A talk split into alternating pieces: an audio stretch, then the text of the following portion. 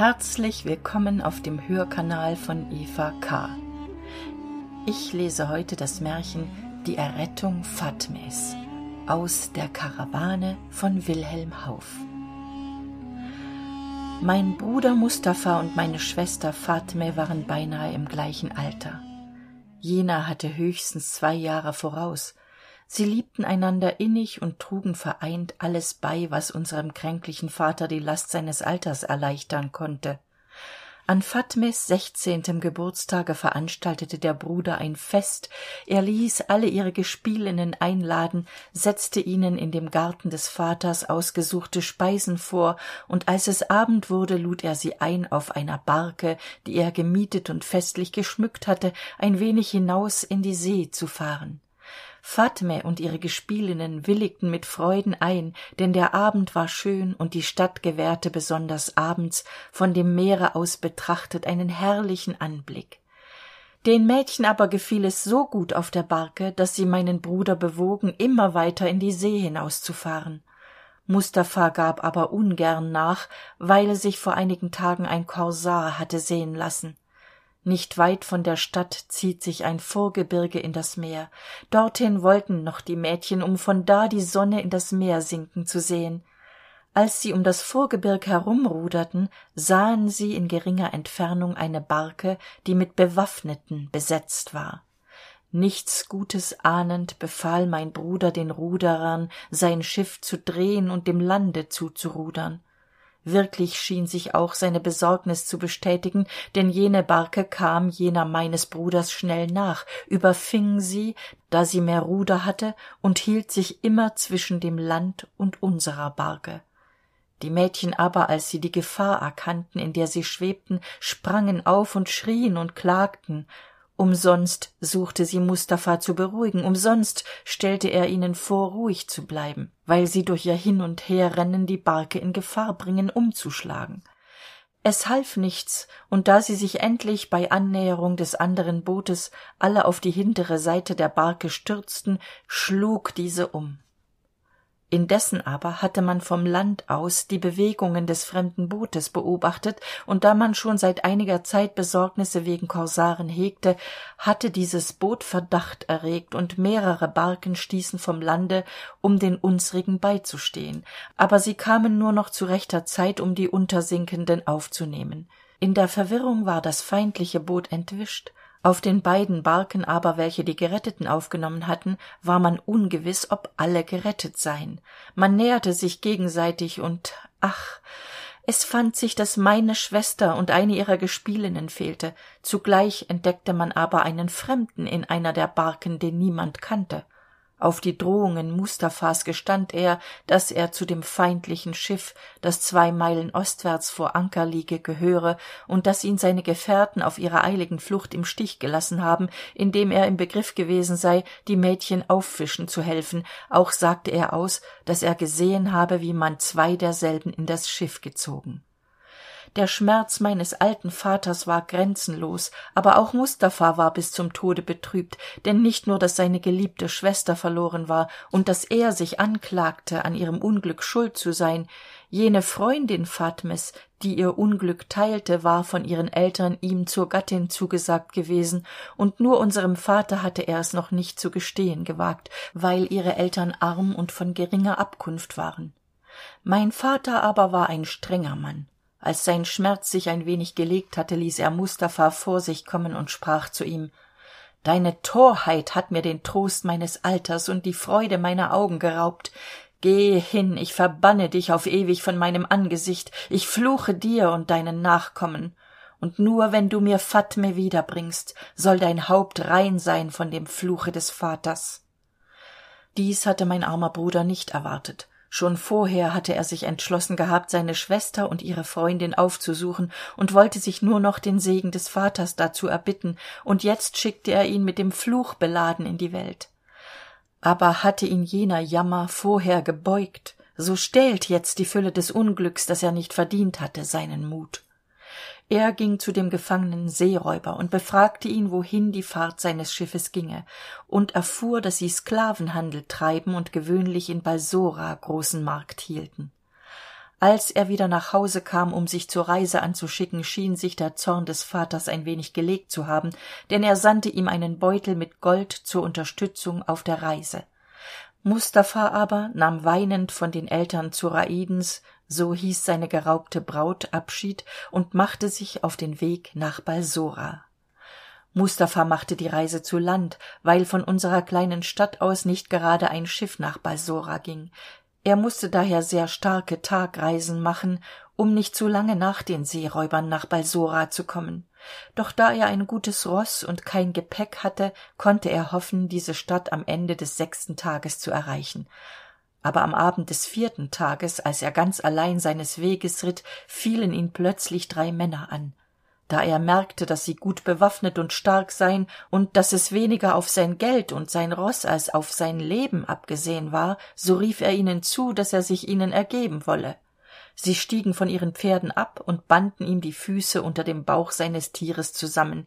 Ihn selbst aber nahmen sie in die mitte und trabten indem einer den zügel seines pferdes ergriff schnell mit ihm davon ohne jedoch ein wort zu sprechen. Mustafa gab sich einer dumpfen verzweiflung hin der fluch seines vaters schien schon jetzt an dem unglücklichen in erfüllung zu gehen und wie konnte er hoffen seine schwester und zoraiden retten zu können wenn er aller mittel beraubt nur sein ärmliches leben zu ihrer befreiung aufwenden könnte? Mustafa und seine stummen begleiter mochten wohl eine stunde geritten sein als sie in ein kleines seitental einbogen das tälchen war von hohen bäumen eingefaßt ein weicher dunkelgrüner rasen ein bach der schnell durch seine mitte hinrollte luden zur ruhe ein. Wirklich sah er auch fünfzehn bis zwanzig zelte dort aufgeschlagen. An den pflöcken der zelte waren kamele und schöne pferde angebunden. Aus einem der zelte hervor tönte die lustige weise einer zither und zwei schöner männerstimmen meinem bruder schien es als ob leute die ein so fröhliches lagerplätzchen sich erwählt hatten nichts böses gegen ihn im sinn haben könnten. Und er folgte also ohne bangigkeit dem ruf seiner führer die als sie seine bande gelöst hatten ihm winkten abzusteigen. Man führte ihn in ein zelt das größer als die übrigen und im inneren hübsch fast zierlich aufgeputzt war. Prächtige goldgestickte polster gewirkte fußteppiche übergoldete rauchpfannen hätten anderswo reichtum und wohlleben verraten hier schienen sie nur kühner raub. Auf einem der polster saß ein alter kleiner mann. Sein gesicht war hässlich seine haut schwarzbraun und glänzend und ein widriger zug von tückischer schlauheit um augen und mund machten seinen anblick verhaßt obgleich sich dieser mann einiges ansehen zu geben suchte so merkte doch mustafa bald dass nicht für ihn das zelt so reich geschmückt sei und die unterredung seiner führer schien seine bemerkung zu bestätigen. Wo ist der starke? fragten sie den kleinen. Er ist auf der kleinen jagd antwortete jener aber er hat mir aufgetragen seine ställe zu versehen. Das hat er nicht gescheit gemacht entgegnete einer der räuber denn es muss sich bald entscheiden ob dieser hund sterben oder zahlen soll. Und das weiß der starke besser als du. Der kleine mann erhob sich im gefühl seiner würde streckte sich lange aus um mit der spitze seiner hand das ohr seines gegners zu erreichen denn er schien lust zu haben sich durch einen schlag zu rächen. Als er aber sah dass seine bemühung fruchtlos sei fing er an zu schimpfen und wahrlich die andern blieben ihm nichts schuldig dass das zelt von ihrem streit erdröhnte da tat sich auf einmal die türe des zeltes auf und hereintrat ein hoher stattlicher mann jung und schön wie ein perserprinz. Seine kleidung und seine waffen waren außer einem reichbesetzten dolch und einem glänzenden säbel gering und einfach aber sein ernstes auge sein ganzer anstand gebot achtung ohne furcht einzuflößen. Wer ist's der es wagt in meinem zelte streit zu beginnen? rief er den erschrockenen zu eine zeit lang herrschte tiefe stille. Endlich erzählte einer von denen die mustafa hergebracht hatten wie es gegangen sei. Da schien sich das gesicht des starken wie sie ihn nannten vor zorn zu röten. Wann hätte ich dich je an meine stelle gesetzt hassan? schrie er mit furchtbarer stimme dem kleinen zu. Dieser zog sich vor furcht in sich selbst zusammen dass er noch viel kleiner aussah als zuvor und schlich sich der zelttüre zu ein hinlänglicher tritt des starken machte dass er in einem großen sonderbaren sprung zur zelttüre hinausflog. Als der kleine verschwunden war führten die drei männer mustafa vor den herrn des zeltes der sich indes auf die polster gelegt hatte. Hier bringen wir den welchen du uns zu fangen befohlen hast. Jener blickte den gefangenen lange an und sprach sodann bassa von suleika dein eigenes gewissen wird dir sagen warum du vor orbasan stehst. Als mein bruder dies hörte warf er sich nieder vor jenem und antwortete o herr du scheinst im irrtum zu sein. Ich bin ein armer unglücklicher aber nicht der bassa den du suchst. Alle im zelt waren über diese rede erstaunt. Der herr des zeltes aber sprach es kann dir wenig helfen dich zu verstellen denn ich will dir leute vorführen die dich wohl kennen er befahl zuleima vorzuführen. Man brachte ein altes weib in das zelt das auf die frage ob sie in meinem bruder nicht den bassa von suleika erkenne antwortete jawohl und sie schwöre es beim grab des propheten es sei der bassa und kein anderer. Siehst du erbärmlicher wie deine list zu wasser geworden ist begann zürnend der starke.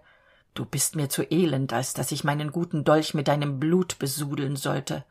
Aber an den schweif meines rosses will ich dich binden morgen wenn die sonne aufgeht. Und durch die wälder will ich mit dir jagen bis sie scheidet hinter die hügel von suleika da sank mein armer bruder der mut. Das ist der fluch meines harten vaters der mich zum schmachvollen tode treibt rief er weinend.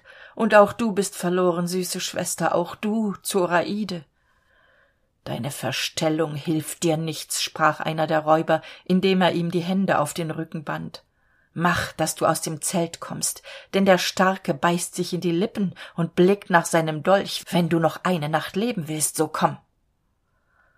Als die räuber gerade meinen bruder aus dem zelt führen wollten begegneten sie drei anderen die einen gefangenen vor sich hintrieben. Sie traten mit ihm ein. Hier bringen wir den bassa wie du uns befohlen hast sprachen sie und führten den gefangenen vor das polster des starken. Als der gefangene dorthin geführt wurde hatte mein bruder gelegenheit ihn zu betrachten und ihm selbst fiel die ähnlichkeit auf die dieser mann mit ihm hatte. Nur war er dunkler im gesicht und hatte einen schwarzen bart. Der starke schien sehr erstaunt über die erscheinung des zweiten gefangenen. Wer von euch ist denn der rechte? sprach er indem er bald meinen bruder bald den anderen mann ansah. Wenn du den bassa von suleika meinst antwortete in stolzem tone der gefangene der bin ich der starke sah ihn lange mit seinem ernsten furchtbaren blick an. Dann winkte er schweigend den bassa wegzuführen. Als dies geschehen war ging er auf meinen bruder zu zerschnitt seine bande mit dem dolch und winkte ihm sich zu ihm aufs polster zu setzen. Es tut mir leid fremdling sagte er dass ich dich für jenes ungeheuer hielt schreibe es aber einer sonderbaren fügung des himmels zu die dich gerade in der stunde welche dem untergang jenes verruchten geweiht war in die hände meiner brüder führte. Mein bruder bat ihn um die einzige gunst ihn gleich wieder weiterreisen zu lassen weil jeder aufschub ihm verderblich werden könne der starke erkundigte sich nach seinen eiligen geschäften und als ihm mustafa alles erzählt hatte überredete ihn jener diese nacht in seinem zelt zu bleiben. Er und sein roß werden der ruhe bedürfen den folgenden tag aber wolle er ihm einen weg zeigen der ihn in anderthalb tagen nach balsora bringe. Mein bruder schlug ein wurde trefflich bewirtet und schlief sanft bis zum morgen in dem zelt des räubers als er aufgewacht war sah er sich ganz allein im zelt. Vor dem vorhang des zeltes aber hörte er mehrere stimmen zusammen sprechen die dem herrn des zeltes und dem kleinen schwarzbraunen mann anzugehören schienen. Er lauschte ein wenig und hörte zu seinem schrecken dass der kleine dringend den andern aufforderte den fremden zu töten weil er wenn er freigelassen würde sie alle verraten könne. Mustafa merkte gleich dass der kleine ihm gram sei weil er ursache war dass er gestern so übel behandelt wurde. Der starke schien sich einige augenblicke zu besinnen. Nein sprach er er ist mein gastfreund und das gastrecht ist mir heilig. Auch sieht er mir nicht aus wie wenn er uns verraten wollte. Als er so gesprochen schlug er den vorhang zurück und trat ein. Friede sei mit dir mustafa sprach er. Laß uns den morgentrunk kosten und rüste dich dann zum aufbruch er reicht meinem bruder einen becher sorbet und als sie getrunken hatten zäumten sie die pferde auf und wahrlich mit leichterem herzen als er gekommen war schwang sich mustafa aufs pferd. Sie hatten bald die zelte im rücken und schlugen dann einen breiten pfad ein der in den wald führte der starke erzählte meinem bruder dass jener bassa den sie auf der jagd gefangen hätten ihnen versprochen habe sie ungefährdet in seinem gebiet zu dulden. Vor einigen wochen aber habe er einen ihrer tapfersten männer aufgefangen und nach den schrecklichsten martern aufhängen lassen. Er habe ihm nun lange auflauern lassen und heute noch müsse er sterben. Mustafa wagte es nicht etwas dagegen einzuwenden denn er war froh selbst mit heiler haut davongekommen zu sein am ausgang des waldes hielt der starke sein pferd an beschrieb meinem bruder den weg bot ihm die hand zum abschied und sprach mustafa du bist auf sonderbare weise der gastfreund des räubers orbasan geworden. Ich will dich nicht auffordern nicht zu verraten was du gesehen und gehört hast. Du hast ungerechterweise todesangst ausgestanden und ich bin dir vergütung schuldig. Nimm diesen dolch als andenken und so du hilfe brauchst so sende ihn mir zu und ich will eilen dir beizustehen. Diesen beutel aber kannst du vielleicht zu deiner reise brauchen. Mein bruder dankte ihm für seinen edelmut. Er nahm den dolch den beutel aber schlug er aus. Doch orbasan drückte ihm noch einmal die hand ließ den beutel auf die erde fallen und sprengte mit sturmeseile in den wald als mustafa sah dass er ihn doch nicht mehr werde einholen können stieg er ab um den beutel aufzuheben und erschrak über die größe von seines gastfreundes großmut denn der beutel enthielt eine menge goldes. Er dankte allah für seine rettung empfahl ihm den edlen räuber in seiner gnade und zog dann heiteren mutes weiter auf seinem wege nach balsora. Hier schwieg leser und sah ahmed den alten kaufmann fragend an nein wenn es so ist sprach dieser so verbessere ich gern mein urteil von orbasan denn wahrlich an deinem bruder hat er schön gehandelt. Er hat getan wie ein braver muselmann rief muley. Aber ich hoffe du hast deine geschichte damit nicht geschlossen denn wie mir bedünkt sind wir alle begierig weiter zu hören wie es deinem bruder erging und ob er fatme deine schwester und die schöne zoraide befreit hat wenn ich euch nicht damit langweile erzähle ich gerne weiter entgegnete leser denn die geschichte meines bruders ist allerdings abenteuerlich und wundervoll. Am mittag des siebenten tages nach seiner abreise zog mustafa in die tore von balsora ein. Sobald er in einer karawanserei abgestiegen war fragte er wann der sklavenmarkt der alljährlich hier gehalten werde anfange aber er erhielt die schreckensantwort dass er zwei tage zu spät komme. Man bedauerte seine verspätung und erzählte ihm dass er viel verloren habe denn noch an dem letzten tage des marktes seien zwei sklavinnen angekommen von so hoher schönheit dass sie die augen aller käufer auf sich gezogen hätten man habe sich ordentlich um sie gerissen und geschlagen und sie seien freilich auch zu einem so hohen preis verkauft worden dass ihn nur ihr jetziger herr nicht habe scheuen können. Er erkundigte sich näher nach diesen beiden und es blieb ihm kein zweifel dass es die unglücklichen seien die er suche. Auch erfuhr er dass der mann der sie beide gekauft habe vierzig stunden von balsora wohne und thiuli kos heiße ein vornehmer reicher aber schon ältlicher mann der früher kapudan bassa des großherrn war jetzt aber sich mit seinen gesammelten reichtümern zur ruhe gesetzt habe. Mustafa wollte von anfang sich gleich wieder zu pferde setzen um dem thiuli kos der kaum einen tag vorsprung haben konnte nachzueilen als er aber bedachte dass er als einzelner mann dem mächtigen reisenden doch nichts anhaben noch weniger seine beute ihm abjagen konnte sann er auf einen anderen plan und hatte ihn auch bald gefunden. Die verwechslung mit dem bassa von suleika die ihm beinahe so gefährlich geworden wäre brachte ihn auf den gedanken unter diesem namen in das haus des thiuli kos zu gehen und so einen versuch zur rettung der beiden unglücklichen mädchen zu wagen er mietete daher einige diener und pferde wobei ihm orbasans geld trefflich zustatten kam schaffte sich und seinen dienern prächtige kleider an und machte sich auf den weg nach dem schlosse thiulis nach fünf tagen war er in die nähe dieses schlosses gekommen. Es lag in einer schönen ebene und war rings von hohen mauern umschlossen die nur ganz wenig von den gebäuden überragt wurden als mustafa dort angekommen war färbte er haar und bart schwarz sein gesicht aber bestrich er mit dem saft einer pflanze der ihm eine bräunliche farbe gab ganz wie sie jener bassa gehabt hatte. Er schickte hierauf einen seiner diener in das schloss und ließ im namen des bassa von suleika um ein nachtlager bitten. Der diener kam bald wieder und mit ihm vier schön gekleidete sklaven die mustafas pferd am zügel nahmen und in den schloßhof führten dort halfen sie ihm selbst vom pferd und vier andere geleiteten ihn eine breite marmortreppe hinauf zu thiuli dieser ein alter lustiger geselle empfing meinen bruder ehrerbietig und ließ ihm das beste was sein koch zubereiten konnte aufsetzen. Nach tisch brachte mustafa das gespräch nach und nach auf die neuen sklavinnen und thiuli rühmte ihre schönheit und beklagte nur dass sie immer so traurig seien doch er glaubte dies würde sich bald geben mein bruder war sehr vergnügt über diesen empfang und legte sich mit den schönsten hoffnungen zur ruhe nieder. Er mochte ungefähr eine stunde geschlafen haben da weckte ihn der schein einer lampe der blendend auf sein auge fiel.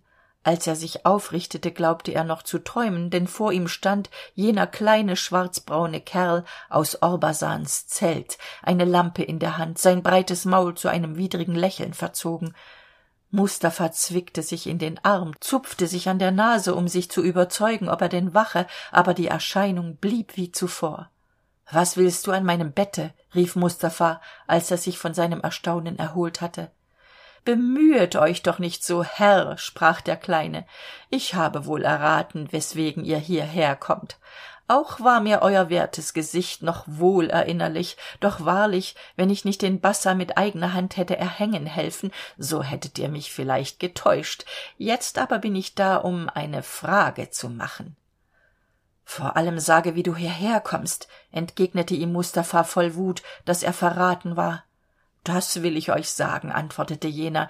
Ich konnte mich mit dem starken nicht länger vertragen deswegen floh ich. Aber du mustafa warst eigentlich die ursache unseres streites und dafür musst du mir deine schwester zur frau geben. Und ich will euch zur flucht behilflich sein. Gibst du sie nicht so gehe ich zu meinem neuen herrn und erzähle ihm etwas von dem neuen bassa mustafa war vor schrecken und wut außer sich jetzt wo er sich am sicheren ziel seiner wünsche glaubte sollte dieser elende kommen und sie vereiteln. Es war nur ein mittel das seinen plan retten konnte. Er musste das kleine ungetüm töten. Mit einem sprung fuhr er daher aus dem bett auf den kleinen zu doch dieser der etwas solches geahnet haben mochte ließ die lampe fallen dass sie verlöschte und entsprang im dunkeln indem er mörderisch um hülfe schrie. Jetzt war guter rat teuer die mädchen musste er für den augenblick aufgeben und nur auf die eigene rettung denken daher ging er an das fenster um zu sehen ob er nicht entspringen konnte. Es war eine ziemliche tiefe bis zum boden und auf der anderen seite stand eine hohe mauer die zu übersteigen war. Sinnend stand er an dem fenster. Da hörte er viele stimmen sich seinem zimmer nähern. Schon waren sie an der türe. Da fasste er verzweiflungsvoll seinen dolch und seine kleider und schwang sich zum fenster hinaus der fall war hart aber er fühlte dass er kein glied gebrochen hatte drum sprang er auf und lief der mauer zu die den hof umschloß stieg zum erstaunen seiner verfolger hinauf und befand sich bald im freien. Er floh bis er an einen kleinen wald kam wo er sich erschöpft niederwarf. Hier überlegte er was zu tun sei. Seine pferde und seine diener hatte er müssen im stiche lassen aber sein geld das er in dem gürtel trug hatte er gerettet sein erfinderischer kopf zeigte ihm bald einen anderen weg zur rettung. Er ging in dem wald weiter bis er an ein dorf kam wo er um geringen preis ein pferd kaufte das ihn in bälde in eine stadt trug. Dort forschte er nach einem arzt und man riet ihm einen alten erfahrenen mann diesen bewog er durch einige goldstücke dass er ihm eine arznei mitteilte die einen todähnlichen schlaf herbeiführte der durch ein anderes mittel augenblicklich wieder gehoben werden könnte als er im besitz dieses mittels war kaufte er sich einen langen falschen bart einen schwarzen talar und allerlei büchsen und kolben so dass er füglich einen reisenden arzt vorstellen konnte lud seine sachen auf einen esel und reiste in das schloss des thiuli kos zurück. Er durfte gewiss sein diesmal nicht erkannt zu werden denn der bart entstellte ihn so dass er sich selbst kaum mehr kannte bei thiuli angekommen ließ er sich als den arzt chakaman kabudi baba anmelden. Und wie er es sich gedacht hatte geschah es. Der prachtvolle name empfahl ihn bei dem alten narren ungemein so dass er ihn gleich zur tafel einlud. Chakaman kabudi baba erschien vor thiuli und als sie sich kaum eine stunde besprochen hatten beschloss der alte alle seine sklavinnen der kur des weisen arztes zu unterwerfen. Dieser konnte seine freude kaum verbergen dass er jetzt seine geliebte schwester wiedersehen solle und folgte mit klopfendem herzen thiuli der ihn ins serail führte. Sie waren in ein zimmer gekommen das schön ausgeschmückt war worin sich aber niemand befand. Kambaba oder wie du heißt lieber arzt sprach betrachte einmal jenes loch dort in der mauer. Dort wird jede meiner sklavinnen einen arm herausstrecken und du kannst dann untersuchen ob der puls krank oder gesund ist. Mustafa mochte einwenden was er wollte. Zu sehen bekam er sie nicht. Doch willigte thiuli ein dass er ihm allemal sagen wolle wie sie sich sonst gewöhnlich befänden thiuli zog nun einen langen zettel aus dem gürtel und begann mit lauter stimme seine sklavinnen einzeln beim namen zu rufen worauf allemal eine hand aus der mauer kam und der arzt den puls untersuchte. Sechs waren schon abgelesen und sämtlich für gesund erklärt. Da las thiuli als die siebente fatme ab und eine kleine weiße hand schlüpfte aus der mauer zitternd vor freude ergreift mustafa diese hand und erklärte sie mit wichtiger miene für bedeutend krank. Thiuli ward sehr besorgt und befahl seinem weisen chakaman kabudi baba schnell eine arznei für sie zu bereiten. Der arzt ging hinaus schrieb auf einen kleinen zettel fatme ich will dich retten wenn du dich entschließen kannst eine arznei zu nehmen die dich auf zwei tage tot macht. Doch ich besitze das mittel dich wieder zum leben zu bringen. Willst du so sage nur dieser trank habe nicht geholfen und es wird mir ein zeichen sein dass du einwilligst. Bald kam er in das zimmer zurück wo thiuli seiner harrte er brachte ein unschädliches tränklein mit fühlte der kranken frau noch einmal den puls und schob ihr zugleich den zettel unter ihr armband. Das tränklein aber reichte er ihr durch die öffnung in der mauer. Thiuli schien in großen sorgen wegen fatme zu sein und schob die untersuchung der übrigen bis auf eine gelegenere zeit auf. Als er mit mustafa das zimmer verlassen hatte sprach er mit traurigem ton. Chadi baba sage aufrichtig was hältst du von fatmes krankheit? Chakaman kabudi baba antwortete mit einem tiefen seufzer. Ach herr möge der prophet dir trost verleihen. Sie hat ein schleichendes fieber das ihr wohl den garaus machen kann. Da entbrannte der zorn was sagst du du verfluchter hund von einem arzt? Sie um die ich zweitausend goldstücke gab soll mir sterben wie eine kuh. Wisse dass wenn du sie nicht rettest so hau ich dir den kopf ab. Da merkte mein bruder dass er einen dummen streich gemacht habe und gab thiuli wieder hoffnung. Als sie noch so sprachen kam ein schwarzer sklave aus dem serail dem arzt zu sagen dass das tränklein nicht geholfen habe biete deine ganze kunst auf chakaman babelba oder wie du dich schreibst. Ich zahl dir was du willst schrie tjulikos fast heulend vor angst so vieles gold an dem tod zu verlieren. Ich will ihr ein säftlein geben das sie von aller not befreit antwortete der arzt.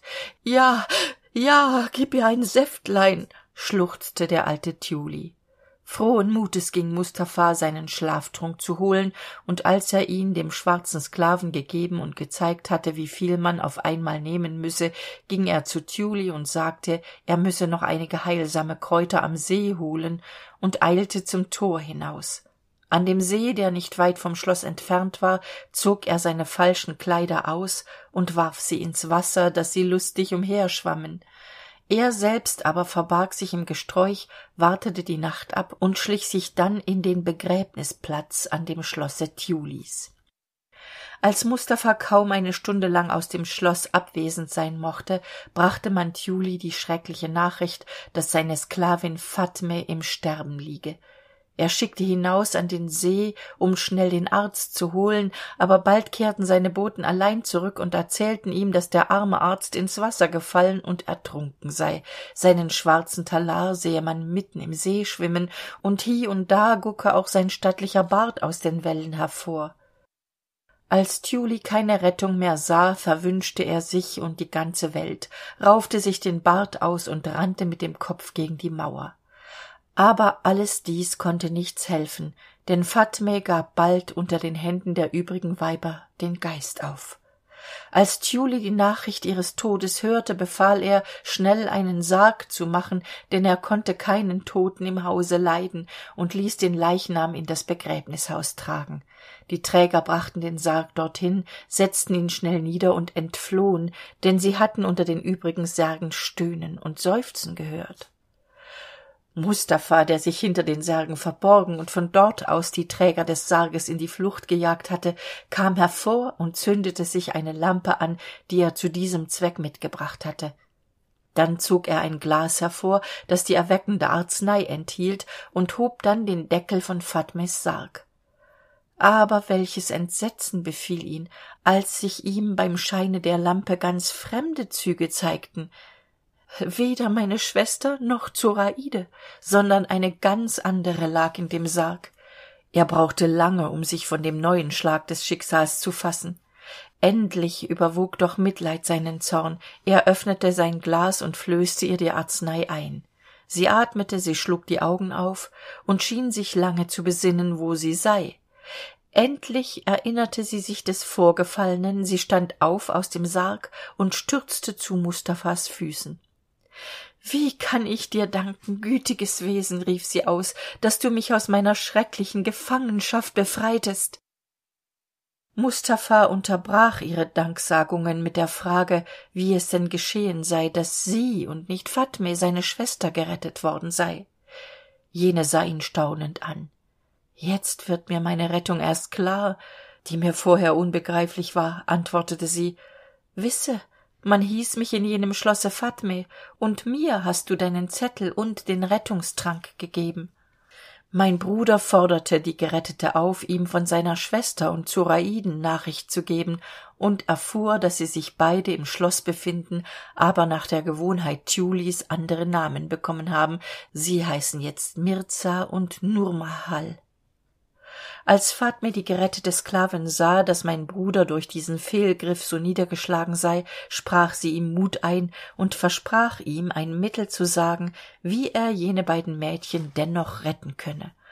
Aufgeweckt durch diesen gedanken schöpfte mustafa von neuem hoffnung und bat sie dieses mittel ihm zu nennen. Und sie sprach ich bin zwar erst seit fünf monaten die sklavin thiulis doch habe ich gleich vom anfang auf rettung gesonnen aber für mich allein war sie zu schwer.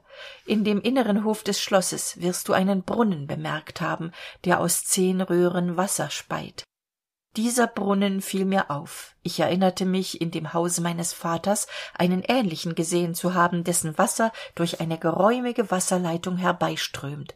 Um nun zu erfahren ob dieser brunnen auch so gebaut sei rühmte ich eines tages vor thiuli seine pracht und fragte nach seinem baumeister ich selbst habe ihn gebaut antwortete er und das was du hier siehst ist noch das geringste aber das wasser dazu kommt wenigstens tausend schritte weit von einem bach her und geht durch eine gewölbte wasserleitung die wenigstens mannshoch ist und alles dies habe ich selbst angegeben als ich dies gehört hatte wünschte ich mir oft nur auf einen augenblick die stärke eines mannes zu haben um einen stein aus der seite des brunnens ausheben zu können. Dann könnte ich fliehen wohin ich wollte. Diese wasserleitung nun will ich dir zeigen. Durch sie kannst du nachts in das schloss gelangen und jene befreien. Aber du musst wenigstens noch zwei männer bei dir haben um die sklaven die das serail bei nacht bewachen zu überwältigen. So sprach sie mein bruder mustafa aber obgleich schon zweimal in seinen hoffnungen getäuscht fasste noch einmal mut und hoffte mit allahs hilfe den plan der sklavin auszuführen. Er versprach ihr für ihr weiteres fortkommen in ihrer heimat zu sorgen wenn sie ihm behilflich sein wolle ins schloss zu gelangen. Aber ein gedanke machte ihm noch sorge nämlich der woher er zwei oder drei treue gehilfen bekommen könnte da fiel ihm orbasans dolch ein und das versprechen das ihm jener gegeben hatte ihm wo er seiner bedürfe zu hilfe zu eilen und er machte sich daher mit fatme aus dem begräbnis auf um den räuber aufzusuchen. In der nämlichen stadt wo er sich zum arzt umgewandelt hatte kaufte er um sein letztes geld ein roß und mietete fatme bei einer armen frau in der vorstadt ein er selbst aber eilte dem gebirge zu wo er orbasan zum erstenmal getroffen hatte und gelangte in drei tagen dahin. Er fand bald wieder jene zelte und trat unverhofft vor orbasan der ihn freundlich bewillkommte. Er erzählte ihm seine mißlungenen versuche wobei sich der ernsthafte orbasan nicht enthalten konnte hie und da ein wenig zu lachen besonders wenn er sich den arzt chakamankabudibaba baba dachte über die verräterei des kleinen aber war er wütend. Er schwur ihn mit eigener hand aufzuhängen wo er ihn finde. Meinem bruder aber versprach er sogleich zu hilfe bereit zu sein wenn er sich vorher von der reise gestärkt haben würde. Mustafa blieb daher diese nacht wieder in orbasans zelt. Mit dem ersten frührot aber brachen sie auf und orbasan nahm drei seiner tapfersten männer wohlberitten und bewaffnet mit sich sie ritten stark zu und kamen nach zwei tagen in die kleine stadt wo mustafa die gerettete fatme zurückgelassen hatte. Von da aus reisten sie mit dieser weiter bis zu dem kleinen wald von wo aus man das schloss thiulis in geringer entfernung sehen konnte. Dort lagerten sie sich um die nacht abzuwarten sobald es dunkel wurde schlichen sie sich von fatme geführt an den bach wo die wasserleitung anfing und fanden diese bald. Dort ließen sie fatme und einen diener mit den rossen zurück und schickten sich an hinabzusteigen ehe sie aber hinabstiegen wiederholte ihnen fatme noch einmal alles genau nämlich dass sie durch den brunnen in den inneren schloßhof kämen dort seien rechts und links in der ecke zwei türme in der sechsten türe vom turme rechts gerechnet befinden sich fatme und zoraide bewacht von zwei schwarzen sklaven. Mit waffen und brecheisen wohl versehen stiegen mustafa orbasan und zwei andere männer hinab in die wasserleitung sie sanken zwar bis an den gürtel ins wasser aber nichtsdestoweniger gingen sie rüstig vorwärts. Nach einer halben stunde kamen sie an den brunnen selbst und setzten sogleich ihre brecheisen an. Die mauer war dick und fest aber den vereinten kräften der vier männer konnte sie nicht lange widerstehen. Bald hatten sie eine öffnung eingebrochen groß genug um bequem durchschlüpfen zu können orbasan schlüpfte zuerst durch und half den anderen nach und als sie alle im hof waren betrachteten sie die seite des schlosses die vor ihnen lag um die beschriebene türe zu erforschen. Aber sie waren nicht einig welche es sei denn als sie von dem rechten turm zum linken zählten fanden sie eine türe die zugemauert war und wussten nun nicht ob fatme diese übersprungen oder mitgezählt habe. Aber orbasan besann sich nicht lange mein gutes schwert wird mir jede türe öffnen rief er aus ging auf die sechste türe zu und die anderen folgten ihm. Sie öffneten die türe und fanden sechs schwarze sklaven auf dem boden liegend und schlafend.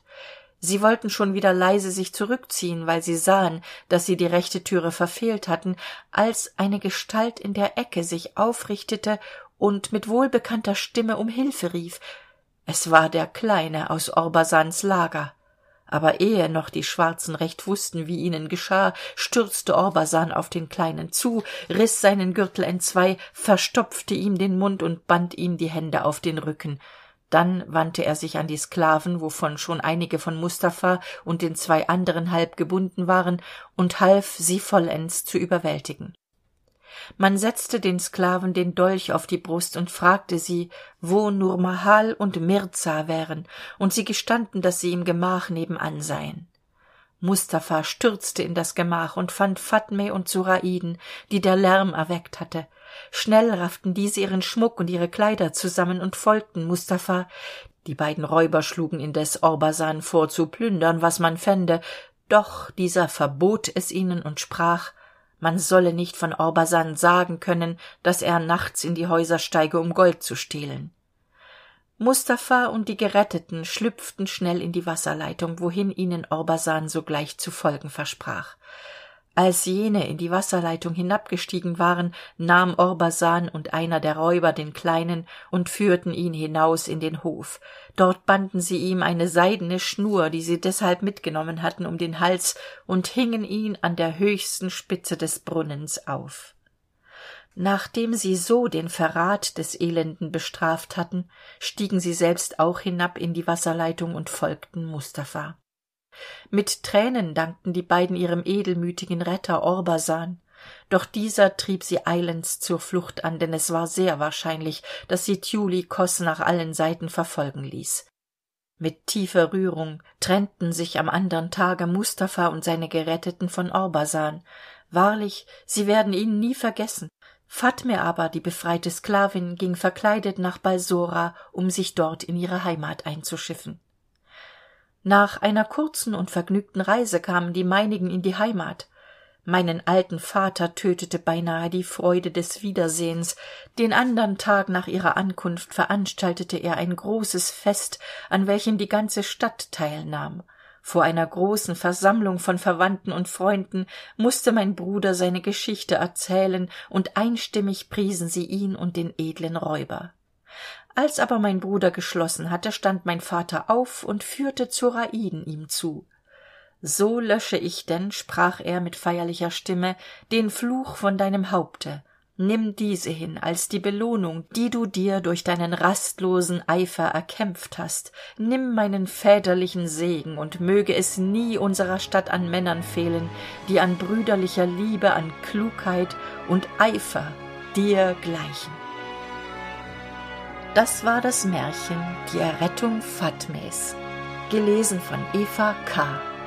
Und wenn es dir gefallen hat, abonniere doch den Hörkanal. Du bist mir herzlich willkommen. Tschüss, bis zum nächsten Mal.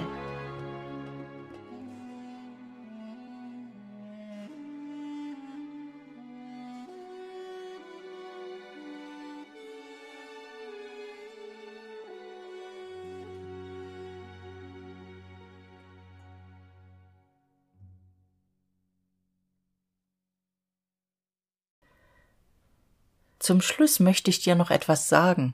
Wenn dir der Hörkanal gefällt, dann besuche ihn doch einmal auf YouTube. Dort gibt es neben den üblichen Geschichten und Märchen auch noch eine große Gedichtesammlung und sogar einiges in Mundart. Und jedes Jahr im Advent gibt es einen Adventskalender mit 24 Türchen, täglich ein kleines Hörgeschenk. Ich würde mich freuen. Bis bald.